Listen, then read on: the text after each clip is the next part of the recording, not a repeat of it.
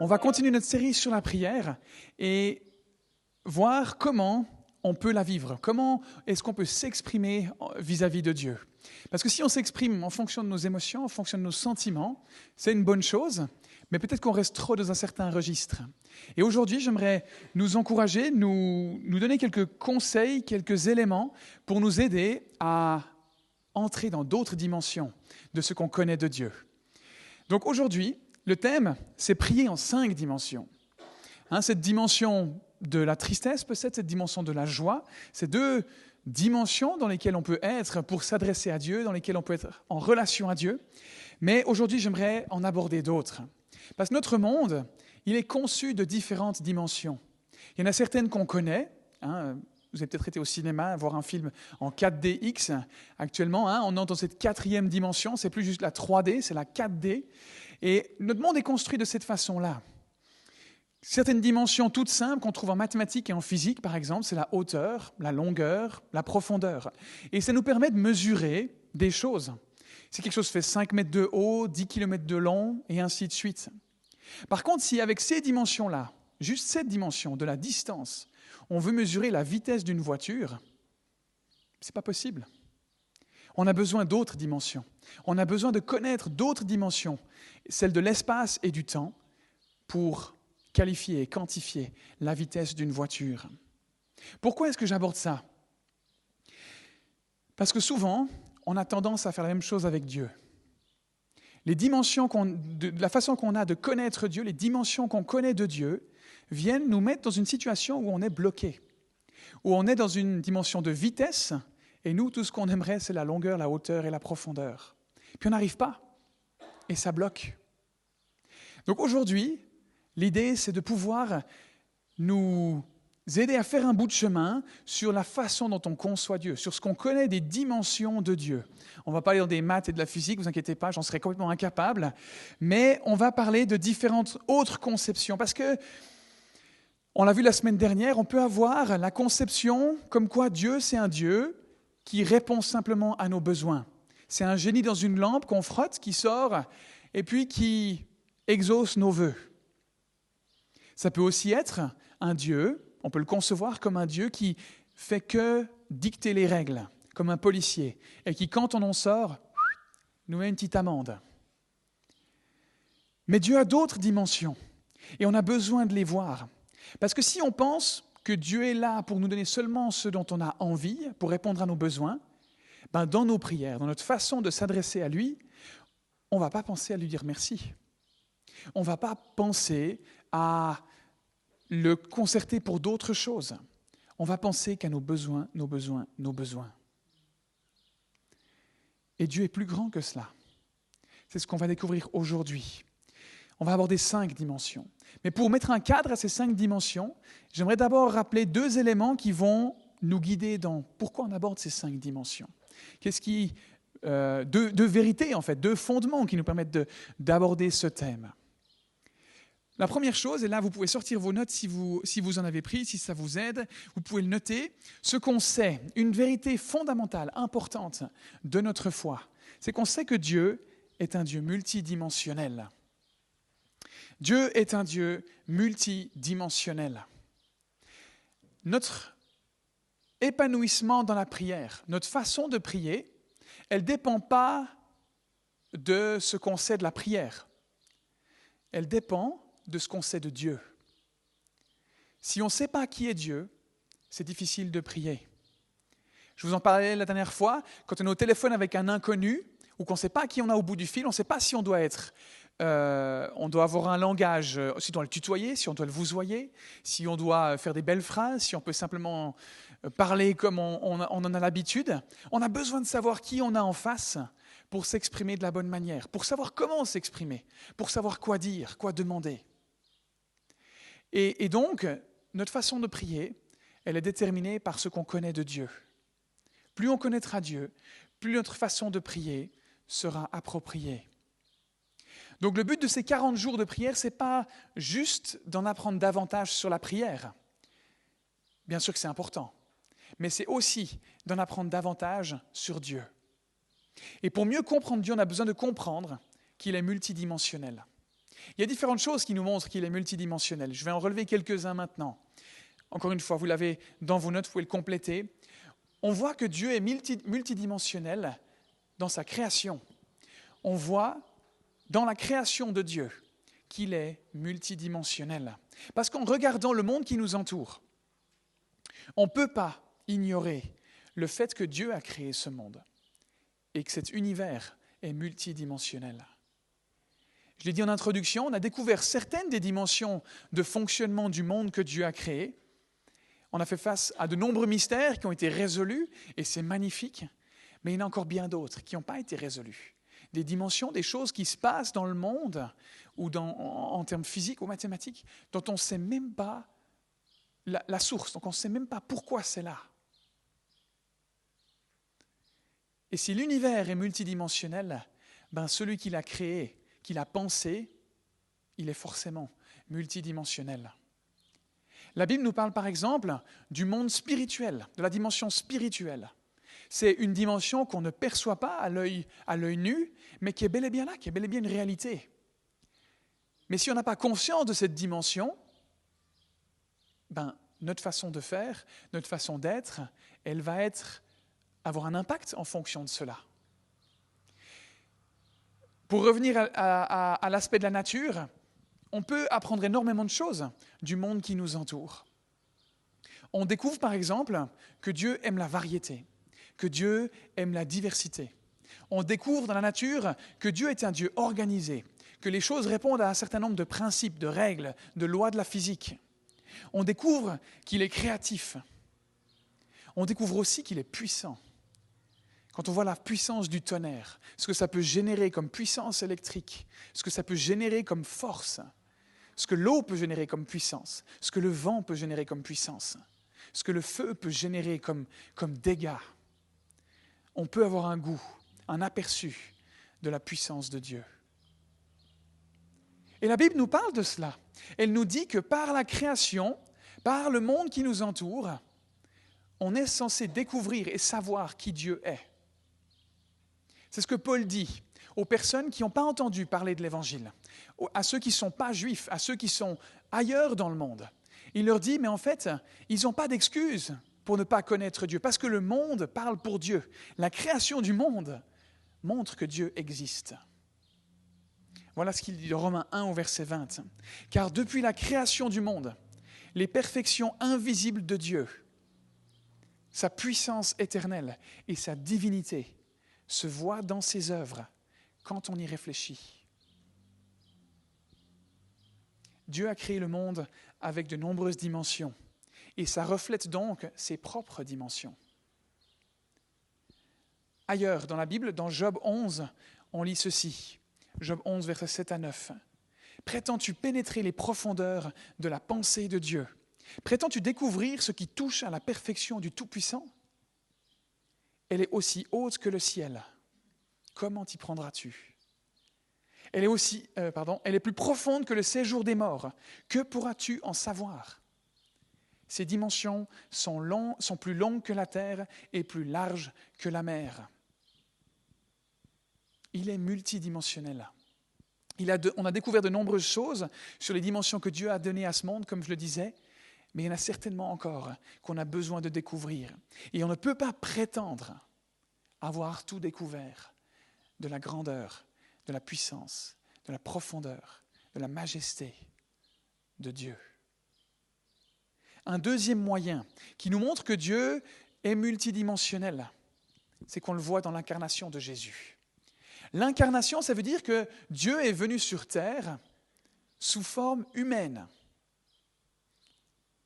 C'est ce que Jean nous dit au verset 14 du chapitre 1.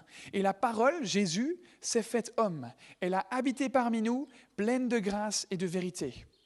Et nous avons contemplé sa gloire, une gloire comme celle du Fils unique, Jésus de nouveau, venu du Père. Et quand on y pense, c'est complètement fou. Nous, on est incapable de se dire, OK, bah là, moi j'ai l'apparence de Marc, et puis tout à coup, euh, comme dans un film, je peux muter, me transformer, puis devenir quelqu'un d'autre. Ce n'est pas possible. Et pourtant, c'est ce que Dieu a fait. Ce Dieu qui n'a pas de limite, s'est limité à un corps humain. C'est complètement fou. Ça demande d'être multidimensionnel.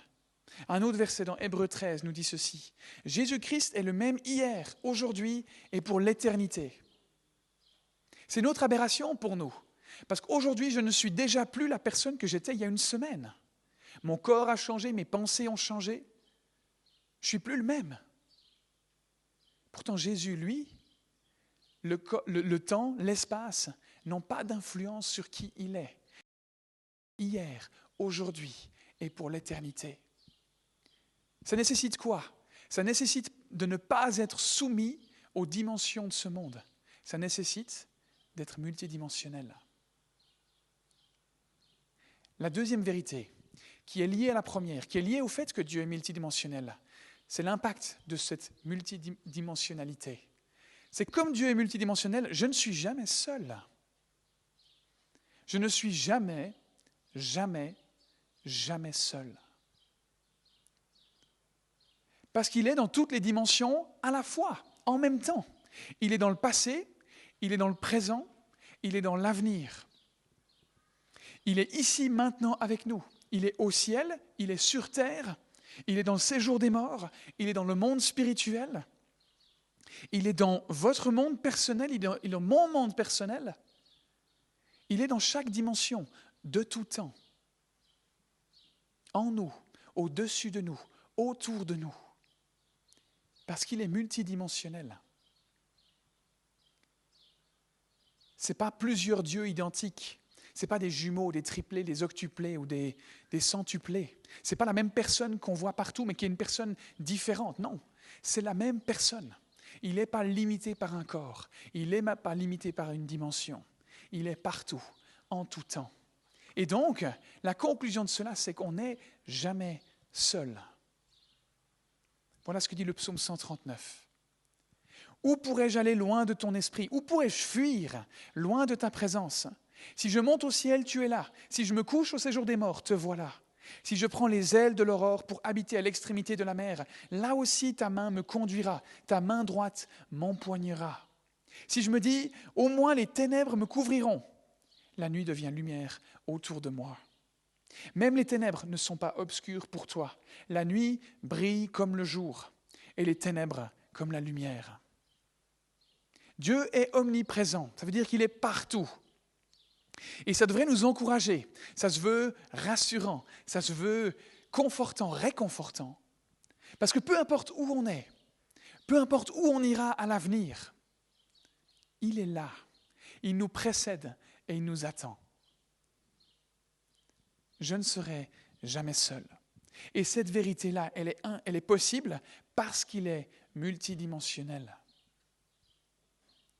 Mais c'est quoi le rapport avec la prière? Comme dit en intro, si on pense que Dieu n'est composé que d'une seule dimension, on va passer à côté de la relation qu'on peut avoir avec lui. On va passer à côté d'énormément d'éléments qu'on peut vivre avec lui, qu'il a envie de vivre avec nous. Quand on est en train de discuter avec quelqu'un, par exemple, ben c'est sympa de parler si vous aimez les liens sociaux.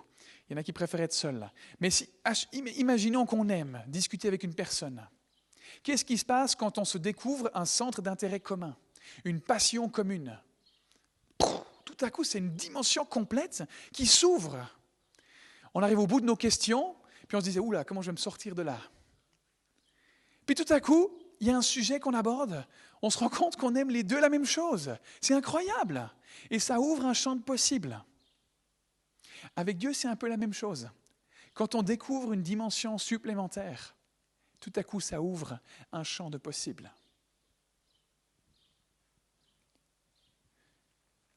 J'aimerais donc voir avec vous cinq dimensions dont on peut avoir conscience quand on parle avec Dieu, quand on prie Dieu. Cinq choses à comprendre qui peuvent nourrir notre relation avec lui, qui peuvent nourrir notre connaissance de lui. Premièrement donc, quand je prie, je regarde à la croix. Tout concrètement, quand je commence à m'adresser à Dieu, quand je veux débuter une discussion, ben, je peux faire le choix de ne pas commencer par parler de tous mes problèmes, de tous mes besoins, de tout ce que j'aimerais lui demander. Mais je peux commencer par lui montrer ma reconnaissance, par me rappeler ce qu'il a fait sur la croix. Quand je pense au fait que Jésus-Christ est mort pour moi sur la croix, ça me rappelle que Dieu m'aime au point d'avoir accepté de mourir pour moi. Pour mes erreurs, pas les siennes. Des erreurs qu'il n'a pas commises, mais pour les miennes. Et que j'ai été complètement pardonné par cette mort sur la croix.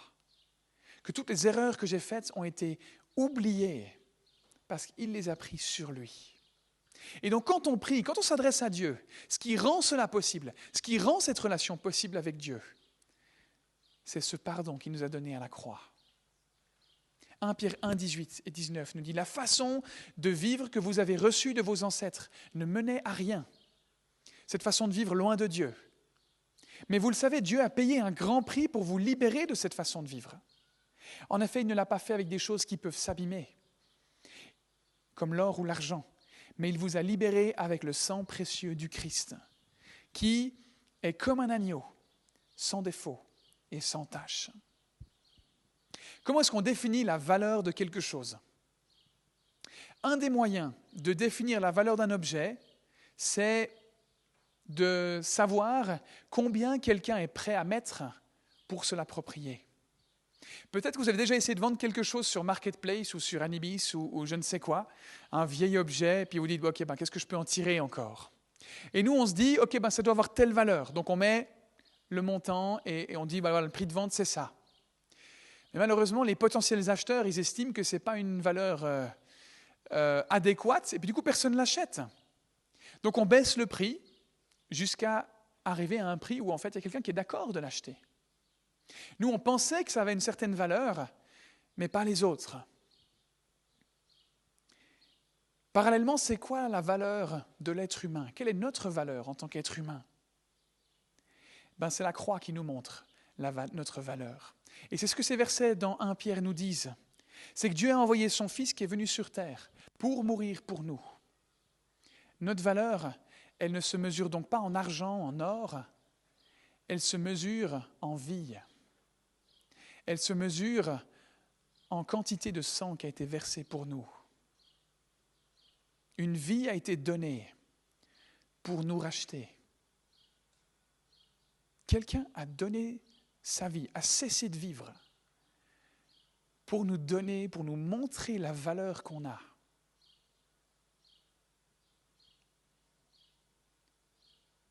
Quand on prie, la première chose que je vous encourage, que je nous encourage donc à faire, c'est de regarder à la croix. C'est de se rendre compte à quel point on est aimé et pardonné. Une vie a été versée pour nous. Pas juste 200 balles, 10 000 balles. Une vie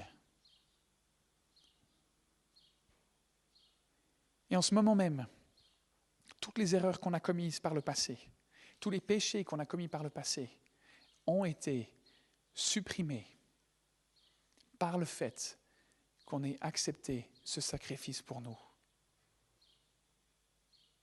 Et je peux avancer dans la vie en sachant que je vais faire encore des erreurs, mais que ces erreurs ont déjà été payées. Et c'est l'aspect multidimensionnel de Dieu qui permet ça. Parce que sinon, chaque jour, il y a quelqu'un qui devrait mourir pour les erreurs que je fais.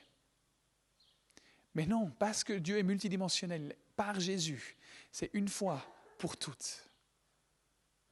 Et ça, ça nous remplit d'espérance. Ça nous permet de nous adresser à Dieu de la bonne manière. Donc on commence par regarder à la croix. La deuxième chose qu'on peut faire quand on prie Dieu, c'est qu'on regarde à notre Père. Je regarde à mon Père.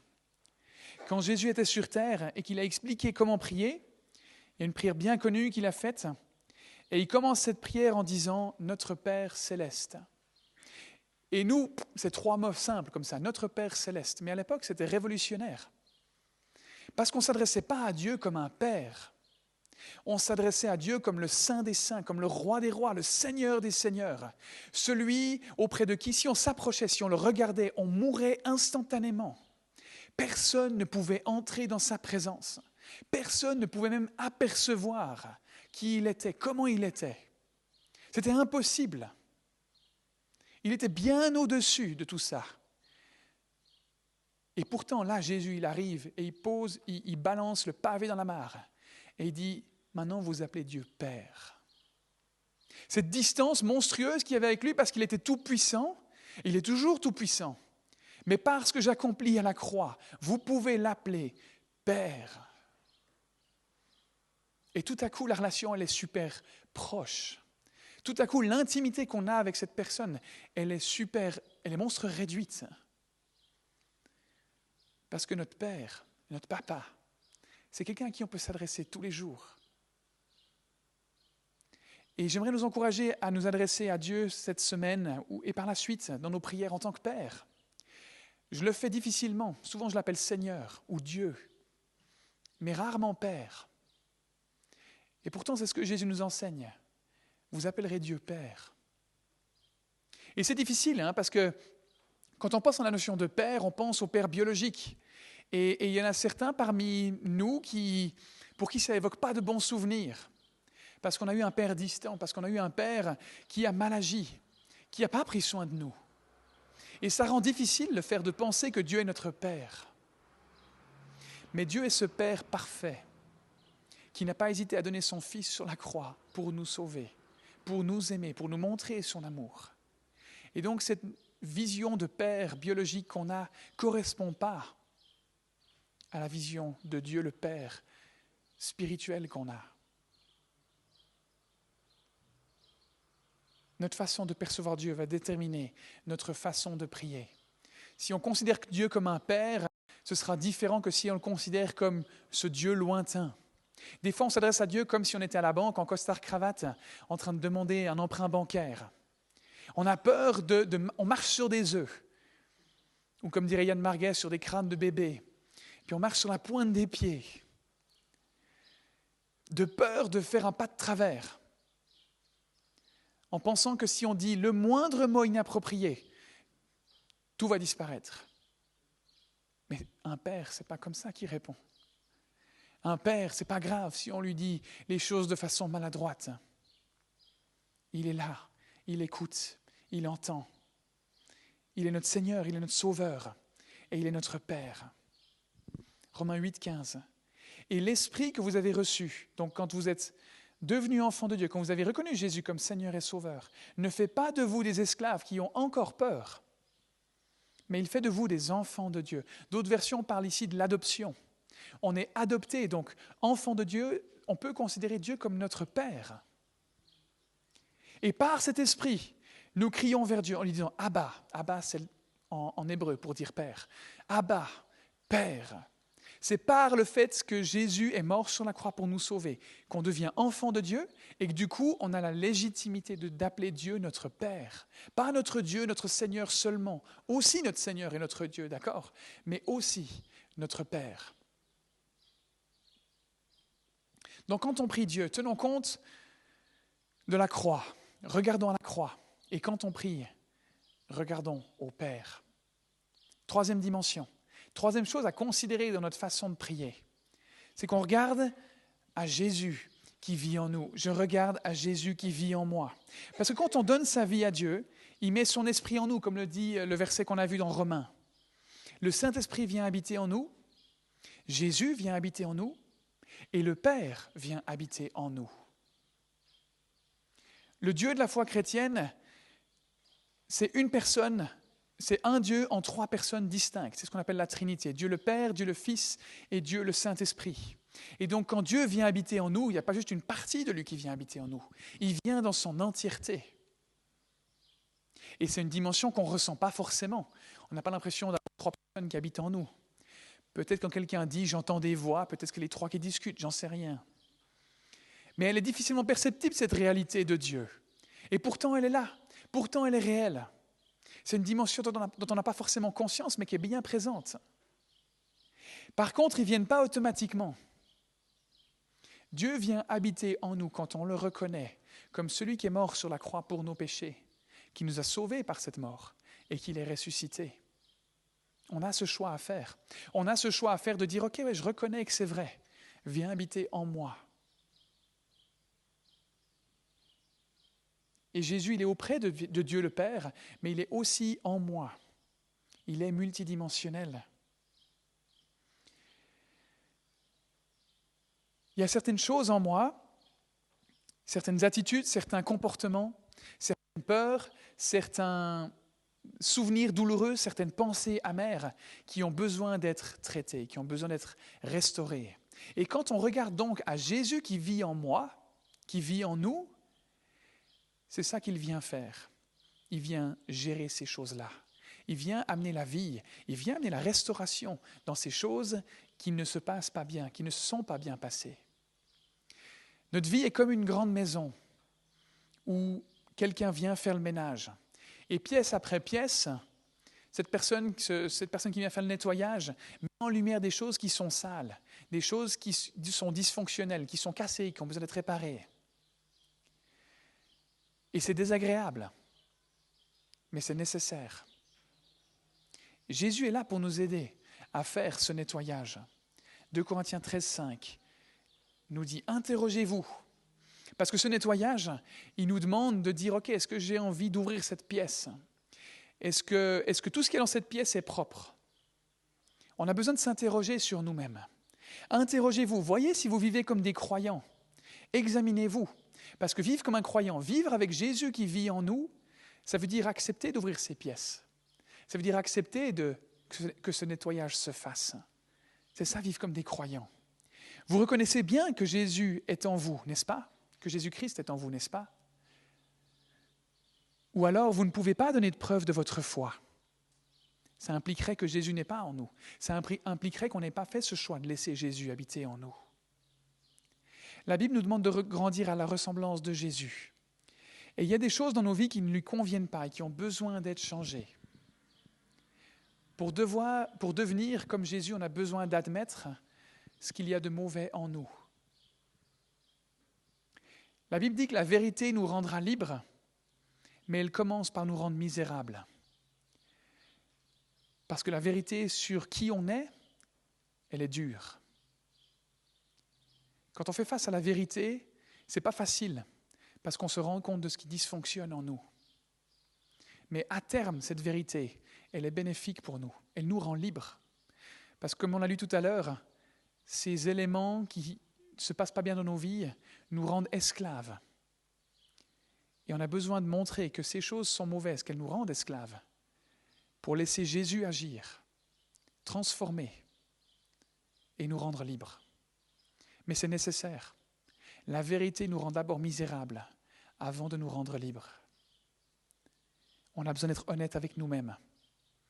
Parce qu'on peut cacher nos, erreurs, on peut cacher nos mauvaises choses. Mais malheureusement, elles ne guériront pas. Malheureusement, on continuera à traîner ça derrière nous si on ne fait pas ce choix de passer par cette loupe où la vérité est mise en évidence et, et met en évidence notre misérabilité. Et quand on commence à être honnête avec Dieu, ça va nous conduire à un plus grand niveau d'intimité avec nous, avec lui, pardon. L'intimité, ce n'est pas juste physique et sexuel. L'intimité, c'est ce, ce, stade dans la relation où on est vrai l'un avec l'autre, où il n'y a pas de barrière, pas de non-dit, pas de masque, où on est simplement vrai avec Dieu et on lui dit voilà ce que je suis. C'est le point de départ pour aller mieux. C'est le point de départ pour être rendu libre. des différents niveaux d'intimité qu'on peut identifier, c'est par exemple euh, le fait de partager nos frustrations avec notre petit groupe. On partage ce qu'il y a en nous, on fait face à ce qui nous frustre, on accepte que c'est vrai, plutôt que de chercher à donner une bonne image de nous. Et on peut échanger, on peut partager, on peut prier ensemble. Un niveau d'intimité plus profond, ça serait de partager nos peurs, parce que c'est plus déstabilisant encore que nos frustrations. Ça éclaire un peu plus qui on est en profondeur. Et c'est d'autant plus déstabilisant. Mais encore une fois, ça permet de mettre la lumière sur ce qui ne va pas, sur ce qui a besoin d'être racheté, restauré, pour nous permettre de vivre dans la liberté. Un niveau d'intimité encore plus profond, c'est d'oser dire à quelqu'un ce qu'on n'aime pas chez nous, dans notre corps, de notre personne, de notre identité, d'oser faire face à ça, de s'exposer mais c'est nécessaire pour aller mieux. C'est nécessaire pour être restauré. Il ne faut pas le dire à tout le monde. Il ne faut pas aller sur la place du village et puis s'exposer complètement, d'accord? Mais trouver une ou deux personnes avec qui on peut échanger, avec qui on peut aller devant Dieu et lui demander d'agir en nous. Nous aider à regarder à Jésus qui vit en nous pour nous restaurer, pour nous guérir. Et on peut utiliser le chablon des fruits de l'esprit pour ça. Il y a différents éléments qui nous sont rapportés dans Galates 5, 22, sur quoi on peut, à quoi on peut regarder pour s'examiner, pour dire, OK, c'est quoi qui a besoin d'être travaillé en moi? Voici ce qui a besoin d'être travaillé en nous. Voici à quoi on aspire. Galates 5, 22. Mais le fruit de l'esprit, c'est l'amour, la joie, la paix, la patience, la bonté, la bienveillance, la foi, la douceur, la maîtrise de soi. Si toutes ces choses-là sont présentes dans votre vie, il faut vous pincer, parce ça veut dire que vous dormez. Ou bien ça veut dire que vous êtes au ciel. Un des deux. On a tous besoin de travailler sur ces choses-là. Et on peut commencer simplement par dire, Seigneur, donne-moi un peu plus d'amour. Seigneur, comme Olivier le disait, donne-moi un peu plus de joie. Seigneur, donne-moi un peu plus de patience dans cette situation. J'ai besoin de toi. C'est un verset sur lequel on peut s'appuyer pour demander à Jésus son aide pour développer ces choses en nous, en regardant à Jésus en nous. Donc quand on prie, on regarde à la croix, on regarde à notre Père, on regarde à Jésus qui vit en nous, et quatrièmement, je regarde autour de moi et je demande au Saint-Esprit de m'utiliser. Si on est prêt à se laisser utiliser par Dieu, Dieu va nous utiliser par le Saint-Esprit. Il a des choses qu'il aimerait qu'on vive dans ce monde, il a des choses qu'il aimerait qu'on fasse dans ce monde. Donc on regarde autour de nous et on peut dire, OK Saint-Esprit, qu'est-ce que tu aimerais que je fasse? Où est-ce que je peux être d'une aide? Comment est-ce que je peux témoigner de ton amour, de ta paix Montre-moi. C'est la quatrième dimension que comporte la prière. Les autres, elles sont centrées sur Dieu, sur l'introspection, et cette quatrième, elle est centrée sur les autres, à regarder autour de nous. Romains 6, 13 nous dit, au contraire, offrez-vous à Dieu comme des êtres revenus de la mort à la vie, en ayant accepté Jésus comme Sauveur et Seigneur, et comme Père. Et mettez-vous tout entier à son service, comme instrument de ce qui est juste. C'est dire, Père, utilise-moi comme tu veux m'utiliser. On vit dans un monde qui a désespérément besoin que des personnes habitées par Dieu lui viennent en aide. On l'a vu il y a deux semaines, on vit dans un monde qui est brisé. On vit dans un monde qui dysfonctionne complètement. Et il y a des bribes de choses qui fonctionnent bien, absolument. Mais il est imparfait quand même. Il reste brisé il reste imparfait. Et ce monde a besoin de chrétiens qui viennent refléter l'amour et la grâce de Dieu dans leur quotidien. Est-ce que par ce que je fais, est-ce que par ce que je dis, est-ce que par ce que je pense, je contribue à cela? C'est la question qu'on peut se poser. Regard vers la croix en arrière, regard vers le Père, regard vers Jésus qui vit en moi et regard autour de moi. Il n'y a pas besoin de faire de grandes choses. C'est Mère Teresa qui a dit, on ne peut pas faire de grandes choses, rien que des petites, avec un immense amour. Il n'y a pas besoin de changer le monde en, un claquement de doigts et puis en, en résolvant la crise économique, la crise industrielle, ce que vous voulez. Il y a besoin de faire les simples choses qu'on fait, les petites choses qu'on fait, avec un immense amour, avec cet amour qui nous vient de Dieu. Faisons ce qu'on fait au quotidien rempli de son amour. Et la dernière dimension dont on peut tenir compte, quand on prie, on regarde vers notre avenir avec foi. Cinquièmement, quand je prie, je regarde vers mon avenir avec foi. Dans les différentes dimensions qu'on a vues, comme je le disais, on a regardé en arrière vers la croix, sur ce que Jésus a fait il y a 2000 ans et qui est encore actif aujourd'hui.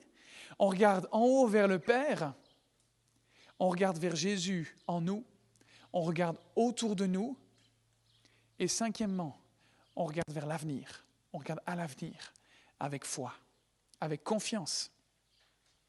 Je crois que Dieu, en tant que, en tant que Père, il aimerait qu'on lui parle de tout ce qui se trouve sur notre cœur, de tout ce à quoi on aspire, de nos projets, de nos rêves.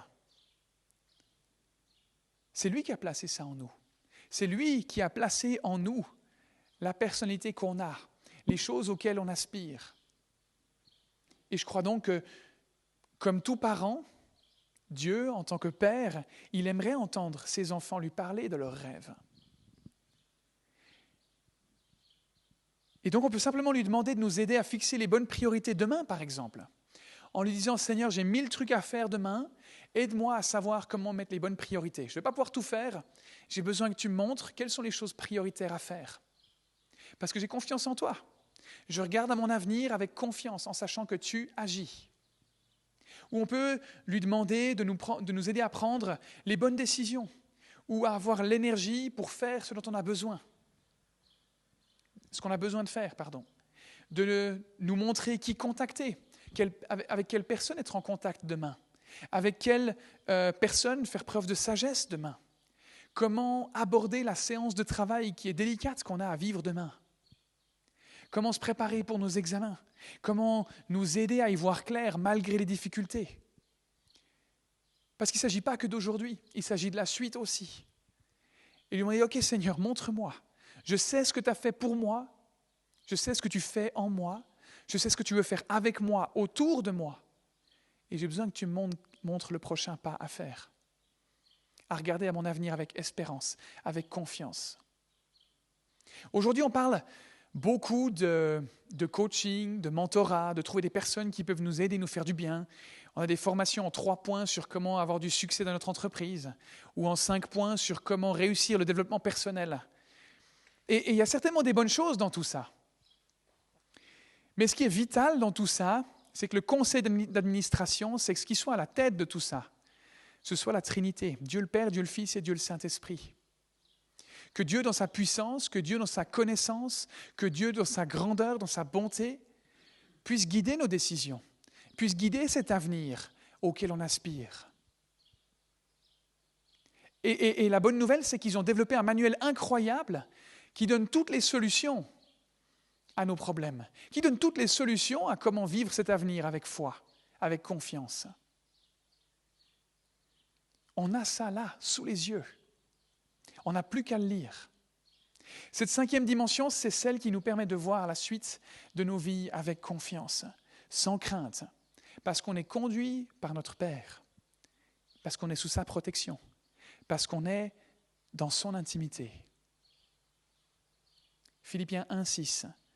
Je suis persuadé que celui qui a commencé en vous cette bonne œuvre, en donnant sa vie pour vous, en vous créant, il la poursuivra jusqu'à son terme jusqu'au jour de Jésus-Christ, jusqu'à la fin de notre vie, jusqu'à ce que Jésus revienne. On peut avoir confiance en Dieu. Il nous a montré son amour pour nous. Il a montré qu'il était prêt à donner son propre Fils pour nous montrer à quel point il nous aimait. Donc tous les enjeux du quotidien auxquels on fait face, il va y répondre. Peut-être pas comme on veut, peut-être pas comme on l'imagine, mais il va y répondre. Quelqu'un qui est prêt à donner son Fils pour moi, si j'ai un ami qui est prêt à donner sa vie pour moi, je suis désolé, mais je lui fais confiance quand il me dit qu'il est là avec moi, quand il est fidèle. Ok, c'est bon, tu as prouvé ton amitié, c'est bon. Dieu a prouvé son amour pour nous. Il a montré son amour pour nous. Ayons confiance en lui. La connaissance de Dieu, elle façonne notre façon de prier.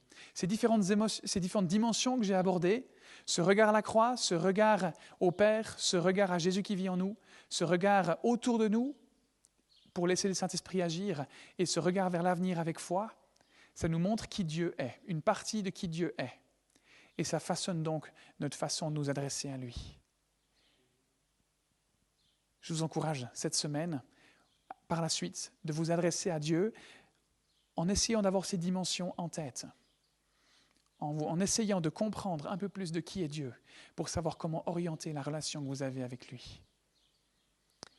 Pour terminer, je vous invite à prier avec moi. On va se placer devant Dieu et lui demander d'agir. Père, je te remercie de ce que Tu as rendu cette relation possible avec toi en donnant ta vie à la croix. Et merci parce que je suis ton enfant et que tu m'aimes comme ton enfant. Merci parce que tu es un père pour moi. Montre-moi ce qui a besoin d'être nettoyé dans ma vie. Et ouais, pour faire en sorte que tu puisses y régner. Rends-moi attentif à ce qui se passe autour de moi et montre-moi où tu aimerais que je te serve. Merci parce que tu es avec moi. Et j'avance avec confiance avec toi dans mon avenir, sans crainte, parce que tu es là avec moi. Viens au secours de mon manque de foi et aide-moi à avoir confiance en toi.